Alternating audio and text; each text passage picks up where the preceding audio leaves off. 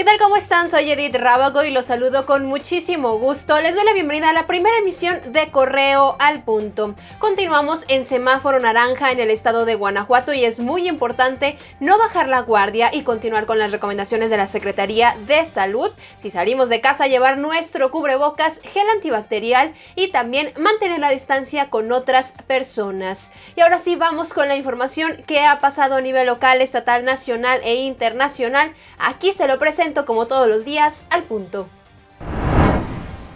Desde Palacio Nacional, el presidente Andrés Manuel López Obrador afirmó que existen pruebas de que hubo fraude electoral en 2006 y que estuvieron implicados exfuncionarios de Guanajuato, por lo que reiteró su llamado de hacer una consulta ciudadana para saber si la población exige que se castigue a autoridades de administraciones pasadas. Después del fraude,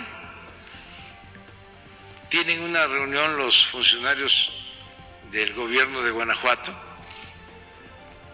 el secretario de gobierno en ese entonces llama a todos los delegados federales a una reunión y les dice, eh, pues les eh,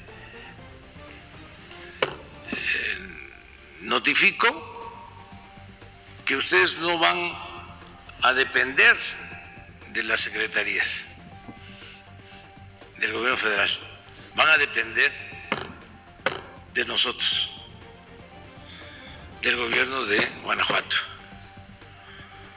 Porque nosotros le ayudamos a Felipe Calderón. El presidente Andrés Manuel López Obrador señaló que desconocía el video que se difundió donde dos exfuncionarios del Senado, vinculados a cuadros destacados del PAN, reciben fajos de billetes y donde se presume que es relacionado al caso Lozoya. No obstante, dijo que, aunque muestra inmundicia de régimen de corrupción, es apenas una mirruña de todo lo que se robó en este caso.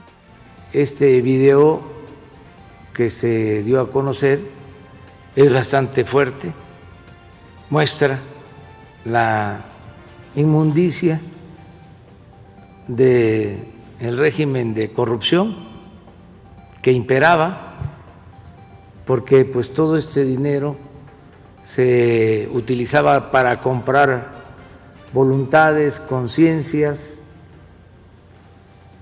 para comprar votos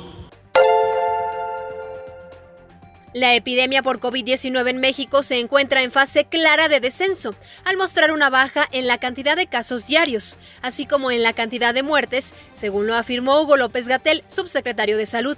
Sin embargo, reiteró que la pandemia sigue activa en nuestro país, por lo que no se deben relajar las medidas de higiene y sana distancia.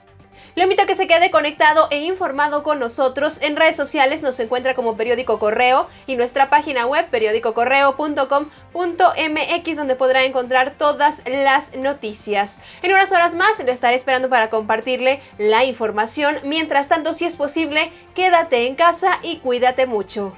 Hoy en nuestras redes sociales, no te pierdas. Recuerda doña Candelaria cómo reconstruyó su vida tras la inundación que arrasó con Irapuato en 1973. Y padres de familia defraudados por servidores de la nación temen represalias tras renuncia de subdelegada.